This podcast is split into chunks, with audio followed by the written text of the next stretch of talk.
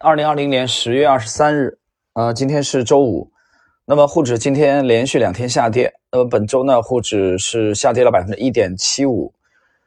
呃，在这个周末啊，就是最迟不超过周日晚上，呃，我将更新第九集，呃，我们整个系列的第九集。这第九集就专门的去讲卖出。有人说这个时候呃讲卖出有意义吗？我更感兴趣的是买牛股，去看一下大家关注的这个这个点啊，关注的都是创业板涨百分之二十的涨停的股票，散户可喜欢看了啊，没事拿出来恨不得贴在脸上看。但是你喜欢看是一方面啊，这个这没有罪过，这没错的。但是你抓不抓得到是另外一方面。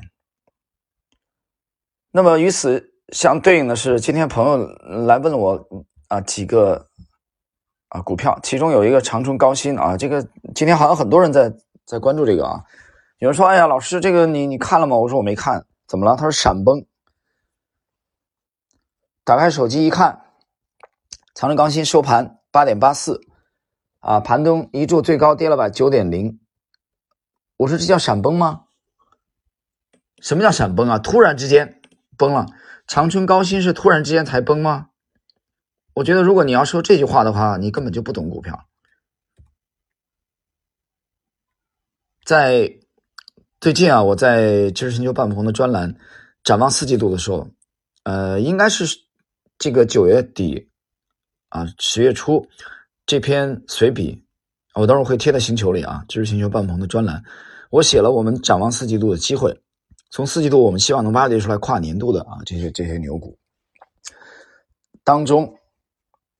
那么不是推，绝对不是推荐股票啊！我们这个专栏不推荐股票。我点了四个股票的名字，这个是怎么写呢？当时我记得，我说我们关注的四季度有可能走强的、有潜力的跨年度的啊牛股当中，我相信它应该不是海天味业，不是长春啊，不是长春高新，不是海天味业啊，也不是山东药波，也不是文泰科技。这其中还点了两个名，一个是山东药波，一个是山东高新，包括海天味业。我从来没讲过说海天味业从这个位置就绝对不会上涨了，我没这么讲过。但是四季度我们不看好它，我们认为它四季度效率不高。长春高新也一样。我刚才说你，你今天才发现长春高新闪崩的人，你根本就没有去读懂利弗莫尔在讲什么，你也没有读懂在西马这四年半我在讲什么。利弗莫尔是不是早就讲过，当熊市来的时候，早就不是牛市了？我拜托你看看零零零六六幺长春高新从最高点五百一十三块五毛到现在跌了多少了？我拿掉今天这九个点，好吧，今天八点八四，我算百分之九。到昨天收盘，长春高新从最高点已经回落了百分之三十二了，今天只不过再加速而已。这叫闪崩吗？这不是闪崩，这是早就已经崩了。所以啊。呃，很多人他只感兴趣说买牛股在哪里买，思路太单向了啊！这让我想起来，我觉得在中国做价值投资，我认为最牛的一个人，当然现在他已经不是中国人了，他是美国人。这个人是谁呢？段永平，他是华人，现在算美籍华人了吧？段永平讲过这么一句话，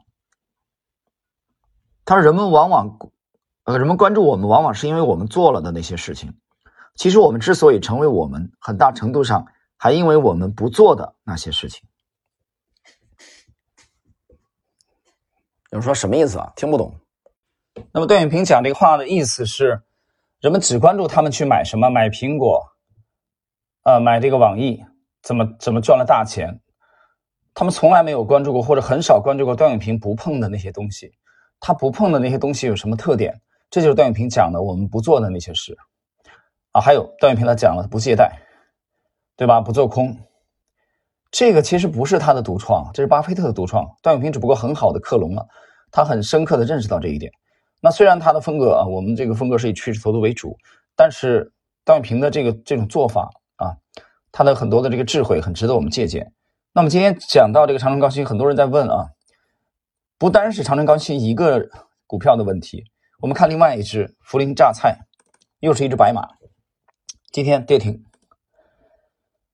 啊，开盘给你逃跑的时间非常少，就直奔跌停而去。很多人也是傻了，也蒙圈了，说这这怎么回事啊？搞不懂。那么这些股票，它这种市场行为背后一定是有原因的。这些原因原因呢，很多是由于市场的资金的合力啊。我经常那么讲。那么其实我在这个周末更新的啊，这个这一集啊，我们主力密码九这一集只讲卖出，我们就讲。那么，股票应该在什么时间出现什么样的典型的特征？我们考虑把它卖掉。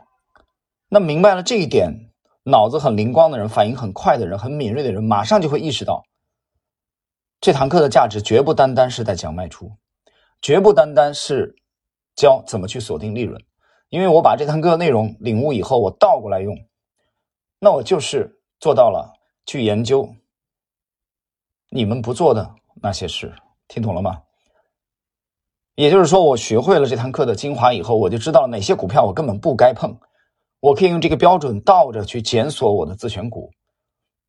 你说脑子灵光吗？那就倒过来用。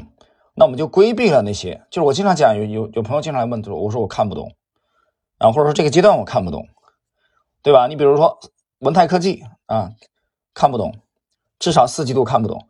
海天味业，啊，看的也也不是很懂，不懂，也是不懂，对吧？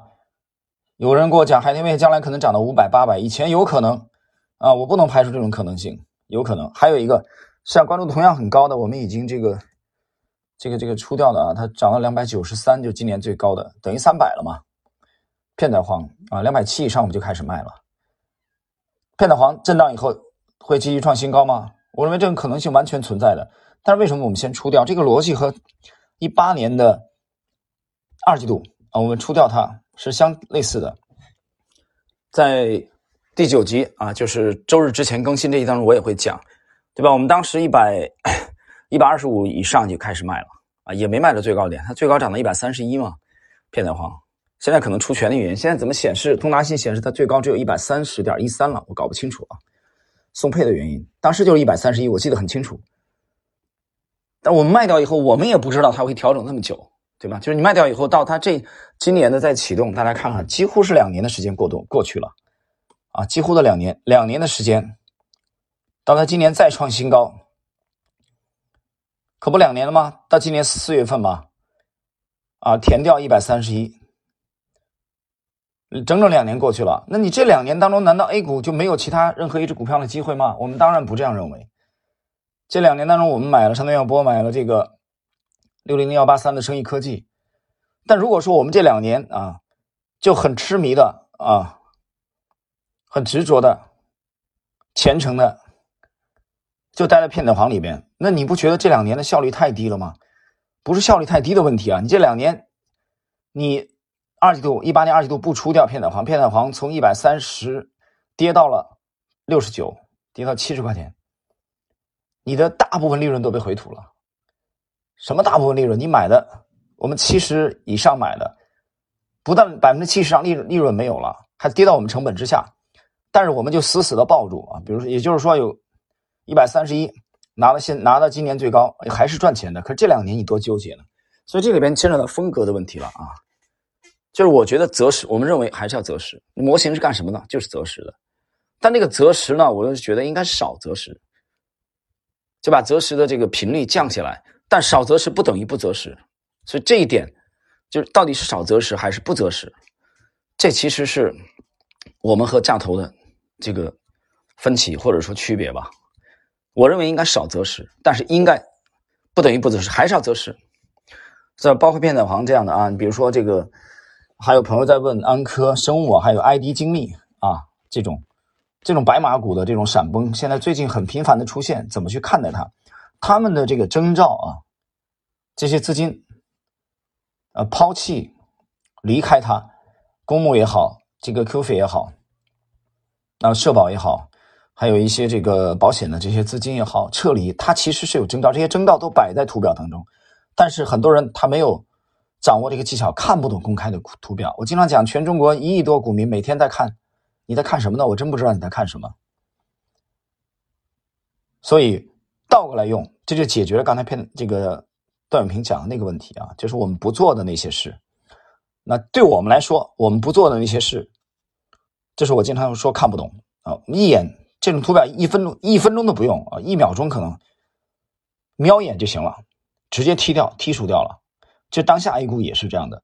那么明年全面的注册制的这种推开，很多人脑子里还想轮动啊，炒完了地产，炒银行，炒完银行炒水泥啊，这个这个炒水泥啊，炒消费啊这种，呃，你会很痛苦。你会发现你的逻辑已经不是这样了，变了，市场的逻辑变了，因为资金会蜂拥的、集中的去炒作那些主流的，就那么几个方向而已。